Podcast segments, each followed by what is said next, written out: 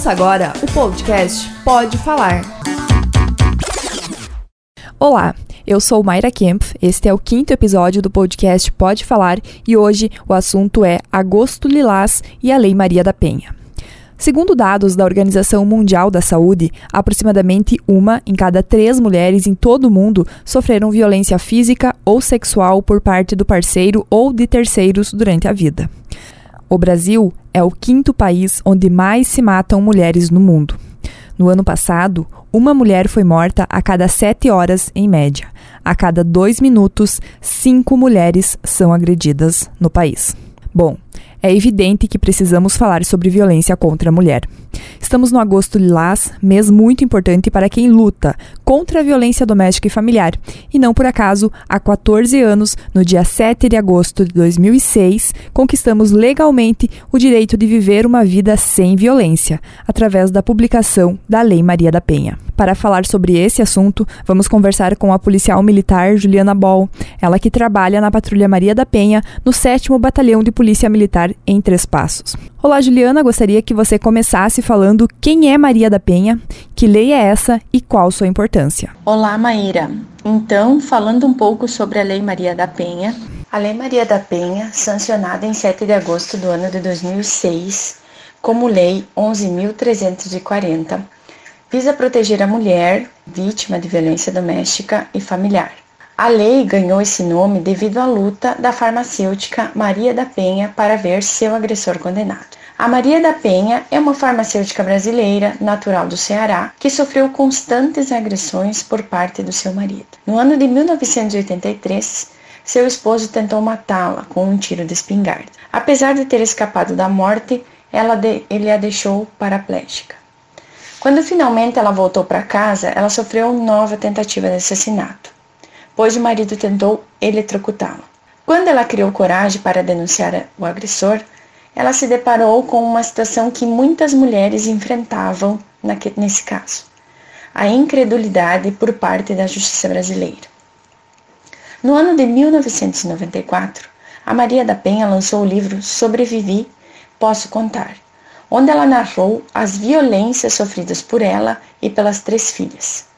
Nesse mesmo ano, ela procurou o Centro pela Justiça e Direito Internacional e o Comitê Latino-Americano para a Defesa dos Direitos da Mulher. Esses organismos encaminharam o caso dela para a Comissão Interamericana de Direitos Humanos da Organização dos Estados Americanos no ano de 1998. O caso da Maria da Penha só foi solucionado no ano de 2002, quando o Brasil foi condenado por omissão e negligência pela Corte Interamericana de Direitos Humanos. Dessa maneira, o Brasil foi obrigado a se comprometer em reformular suas leis e políticas em relação à violência doméstica. Anos depois de ter entrado em vigor, a Lei Maria da Penha é considerada um sucesso.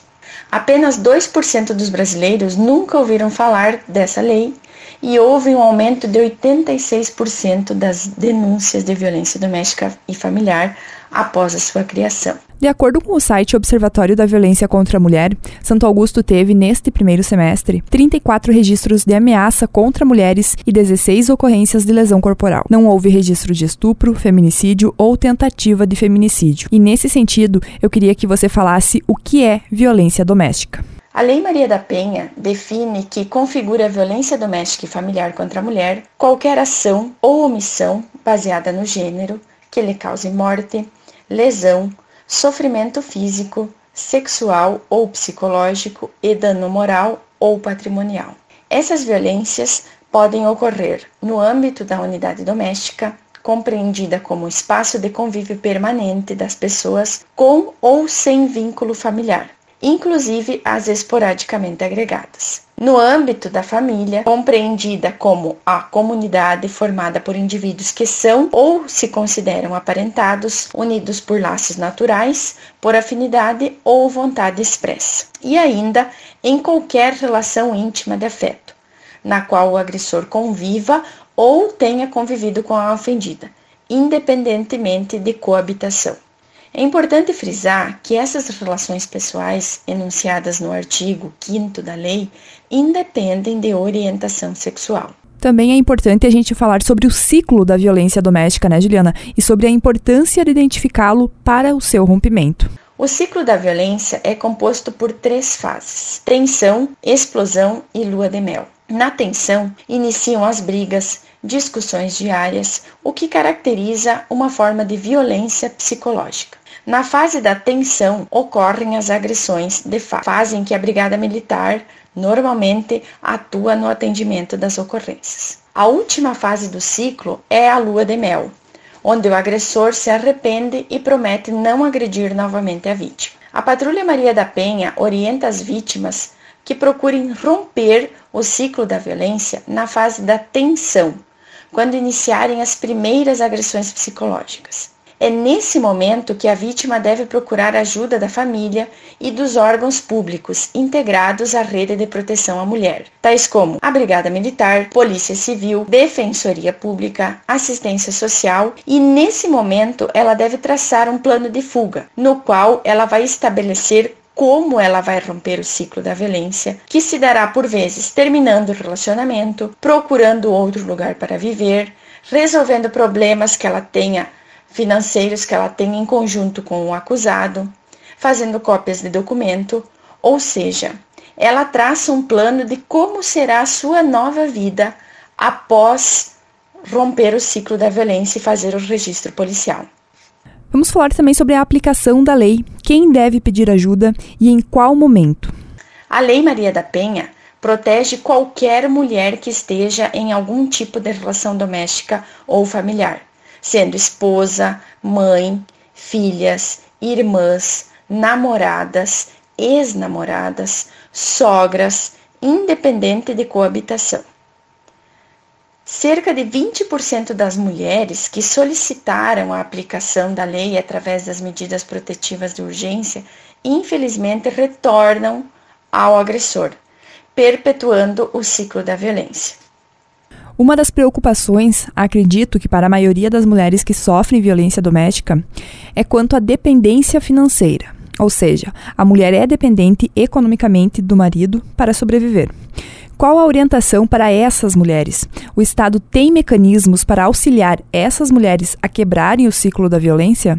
A principal atitude após a agressão é manter a vítima em local seguro e longe do agressor. Por vezes, a mulher necessita sair de casa até a comunicação de afastamento do lar do agressor por parte do judiciário. A assistência social dos nossos municípios deve ajudar as mulheres no primeiro momento em que há ou quando não há o registro policial. A realidade dos nossos municípios é que não possuímos casas-abrigos para vítimas de violência doméstica. O que ocorre normalmente é o pagamento de diárias em hotel para pernoite, quando as vítimas não têm local seguro para ir, concessão de passagem de ônibus para que as vítimas possam deslocar até próximo da sua família ou local seguro, entrega de cestas básicas para aquelas que estão sem uh, ter o que comer e dar de comer para seus filhos. Mas a ideia que sempre queremos passar para as mulheres é que elas não esperem chegar ao ponto de fazer o registro e necessitar desse auxílio. Que ao primeiro sinal de violência, procurem ajuda da família em primeiro lugar e após aos órgãos competentes. Porque normalmente as ocorrências se dão durante a madrugada ou nos finais de semana, dificultando muito o atendimento de alguns órgãos que não possuem plantão. Uma dúvida bastante comum é a seguinte: se a violência é cometida por alguém da relação familiar que não o homem, por exemplo, um filho, ou uma filha, ou uma irmã, ou até mesmo uma amiga, é possível solicitar medida protetiva? A lei protege o gênero feminino em uma relação doméstica ou familiar. Logo, o agressor não necessita ser somente homem podendo sim solicitar medidas protetivas de urgência no caso de ser uma agressora. Ao procurar ajuda do Poder Judiciário, o que será assegurado para essa mulher vítima de violência doméstica? Serão asseguradas as medidas protetivas de urgência que constituem basicamente em afastamento do agressor do lar, proibição de contato ou aproximação por qualquer forma, sendo SMS, mensagens de WhatsApp ou outras redes sociais. Em alguns casos, também é o, é deferido o pagamento de alimentos, inclusive alimentos uh, provisionais em caso de mulher estar grávida, mesmo sem saber uh, quem é o pai, em caso de necessitar uh, teste de paternidade, proibição de visitas, dentre outros. Essas medidas não têm um prazo de validade estipulado na lei. Normalmente, elas ocorrem até a primeira audiência entre as partes envolvidas. Nas comarcas de atuação daqui da região celeiro, as medidas são deferidas nos prazos de 60 até 90 dias, dependendo de cada caso. As vítimas podem solicitar a prorrogação quantas vezes forem necessárias. O agressor sempre vai preso? Por quanto tempo ele pode ficar preso? Como se obtém a medida protetiva? Por quanto tempo ela vale? Quando a brigada militar é acionada, ela vai até a residência da vítima e, se o agressor lá estiver, ambos serão conduzidos para a delegacia de polícia. Lá, o delegado de polícia verá caso a caso a necessidade do acusado ficar ou não preso. Ocorre que, na grande maioria das vezes, o agressor não é localizado após o acionamento da brigada militar, pois, temendo o rigor da lei, o agressor foge do local. Em até 48 horas, as medidas protetivas são deferidas pelo Judiciário, sendo o agressor comunicado delas por um oficial de justiça. No caso do agressor não estar preso e permanecer na residência da vítima, nesse momento ele é afastado do lar para que a vítima possa retornar. Caso ele esteja morando em outro lugar, ele será informado das medidas estipuladas e que o descumprimento gerará prisão em flagrante. A medida protetiva deve ser solicitada no momento do registro policial.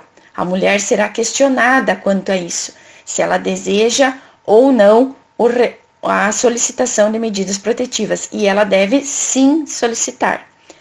Não se tem um prazo exato para que o agressor fique preso, dependendo da decisão do juiz caso a caso. Agora vamos falar especificamente sobre a Patrulha Maria da Penha. Não temos Patrulha Maria da Penha em Santo Augusto, mas temos em municípios da região celeiro. Em quais, como funciona e há quanto tempo existe? A Patrulha Maria da Penha é um programa desenvolvido pela Brigada Militar desde o ano de 2012. Só que ela foi implementada na área do 7 BPM somente no mês de abril desse ano. Ela atua nos municípios pertencentes à comarca de Três Passos, sede do 7 Batalhão. E eles compreendem Tiradentes do Sul, Três Passos, Esperança do Sul e Bom Progresso. A Patrulha Maria da Penha, ela tem como foco principal o atendimento qualificado pós-delito, ou seja, ela atende as mulheres que já sofreram algum tipo de violência doméstica. Nos, nos, demais municípios da região celeiro, incluindo Santo Augusto, não há patrulha Maria da Penha específica, mas as medidas protetivas de urgência são fiscalizadas pelos policiais com, uh, pertencentes ao município, uh, chamados do policiamento ordinário. Então, as vítimas não precisam ficar com medo de não ter a patrulha na sua cidade. A questão da patrulha é que ela faz um atendimento personalizado, qualificado por ter policiais femininas sempre na guarnição, facilitando o atendimento da mulher vítima de violência doméstica. Mas o atendimento das medidas protetivas, a fiscalização é feita em todos os municípios da região celeiro e em todos os municípios do estado do Rio Grande do Sul. O artigo 24A, que é uma inovação do, da lei do ano de 2018, estabelece que descumprir a decisão judicial que defere as medidas protetivas de urgência previstas na lei gera prisão em flagrante para o agressor, podendo ele ficar preso de três meses a dois anos. Para fechar, então, eu gostaria que você falasse sobre os canais para denúncia. Ela pode ser feita em qualquer delegacia, em qualquer posto da Brigada Militar. Quais são os canais para denúncias disponíveis no Estado? As denúncias podem ser feitas pelo telefone 190, número mundialmente conhecido como de emergência, bem como nos quartéis da Brigada Militar da sua cidade, abordando uma viatura que passa no local no momento da agressão e também podem ser feitas nas delegacias da Polícia Civil. Existe também o Disque denúncia número 180. Ainda, as vítimas podem fazer uso dos telefones fixos da Brigada Militar aqui da sede do batalhão, ou seja, números 3522 1052, 3522 1660 e o 3522 1611. Esses três números estão disponíveis 24 horas por dia, 7 dias por semana. Então, naqueles municípios onde a Brigada Militar tem telefones funcionais celulares e a vítima tentar ligar e não conseguir por algum motivo, estar fora de, de, de área, não ter créditos, a vítima pode e deve ligar primeiramente para o 190, não sendo possível atendimento ou caindo em local diverso, ela ligue para o 3522 1052, aqui na sede do 7 Batalhão, que temos contato via rádio com todas as viaturas disponíveis naquele momento e isso vai facilitar o atendimento à vítima de violência doméstica. A Patrulha Maria da Penha vem buscando orientar as vítimas sobre seus direitos para que elas rompam o ciclo de violência, podendo iniciar uma nova vida. Agredir uma, uma mulher é violar seus direitos mais íntimos de existência. Ninguém é propriedade de ninguém.